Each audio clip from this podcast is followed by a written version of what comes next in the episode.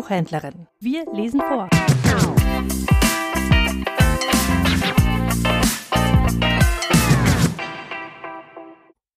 Ich lese aus den Posener Findlingen Märchen mit heimatlichem Hintergrund. Ein Märchenbuch von meiner Großmutter. Blaufliederchen. In Radojewo, einem Dorf bei Posen, steht in einem prächtigen Park ein Gutshaus. Dort wurde einst an einem herrlichen Maitag ein Mädchen geboren.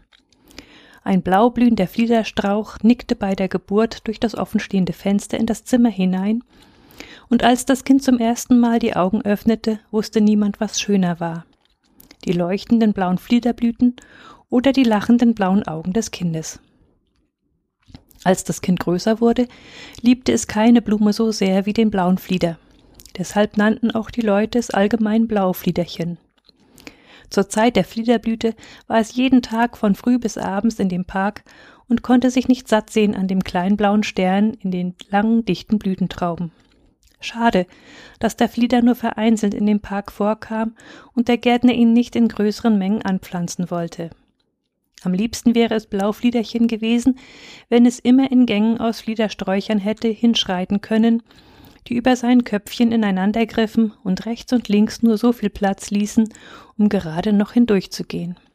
Wie herrlich müsste es doch sein, dachte Blaufliederchen, in den solchen Gängen zu Lust wandeln, wenn überall die Blütentrauben grüßten und die Nachtigallen dazu die liebliche Marschmusik machten. Als Blaufliederchen sich einmal im Mai wiederum im Park erging, suchte es den kleinen Teich auf, der still und friedlich in einer Senkung liegt und an dem es sich so gern aufhielt. Da sah es auf einmal an einer Stelle, wo sonst Erlen standen, eine große Menge der schönsten blühenden Fliedersträucher. Es lief erstaunt hinzu und erblickte nun einen schmalen Gang, der in die Sträucher hineinführte. Ohne sich zu besinnen, schlüpfte es hindurch, blieb aber gleich darauf entzückt stehen. Es befand sich in einer Laube, die ringsum von lauter Fliedersträuchern gebildet wurde. Mittendrin aber stand ein wunderliches Kind, kaum älter als Blaufliederchen selbst. Es trug ein langes blaues Kleid, das überall mit Fliederblüten bestickt war. Und in den aufgelösten goldenen Haaren waren die blauen Blütensterne zerstreut. Auf dem Rücken aber trug es zwei lange goldene Flügel. Sobald es einen Fliederzweig anrührte, wuchsen daraus im Augenblick die schönsten Blütentrauben hervor. Es pflückte sie ab, wand sie zu einem Kranz zusammen und drückte ihn sich in das Haar. Wer bist du? rief Blaufliederchen entzückt aus. Ich bin die Fliederelfe, sagte das Kind und streckte Blaufliederchen zum Willkommen beide Hände entgegen. Wie jedes Menschenkind seinen Engel hat, so hat jede Pflanze ihre Elfe, die sie schützt und pflegt. Mir gehört der Flieder, und da er gerade seine Blütezeit hat, habe ich jetzt am meisten zu tun. Soll ich dir einmal zeigen, wie seine Blüten entstehen? Bei diesen Worten strich die Fliederelfe leicht mit der Hand über die Sträucher ringsum, und sofort trieben sie die schönsten blauen Blüten. Ein so, eine so dicht neben der anderen, dass nicht einmal mehr die grünen Blätter sichtbar waren. Von dem Laubendache hingen die Trauben hernieder, wie im Winter die Eiszapfen von der Dachrinne herabhängen. Blaufliederchen stand dabei und fand für Entzücken keine Worte. Es schaute nur immer mit seinen weit geöffneten Augen bald die blühenden Fliederwände, bald die wunderliebliche Elfe an. Sieh, fuhr die Elfe fort, kein Fliederstrauch blüht, wenn ich ihn nicht berührt habe.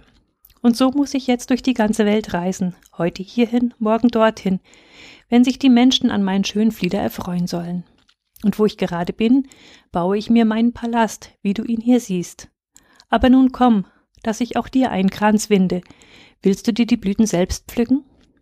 Blaufliederchen nahm sich nicht einmal Zeit zum Antworten.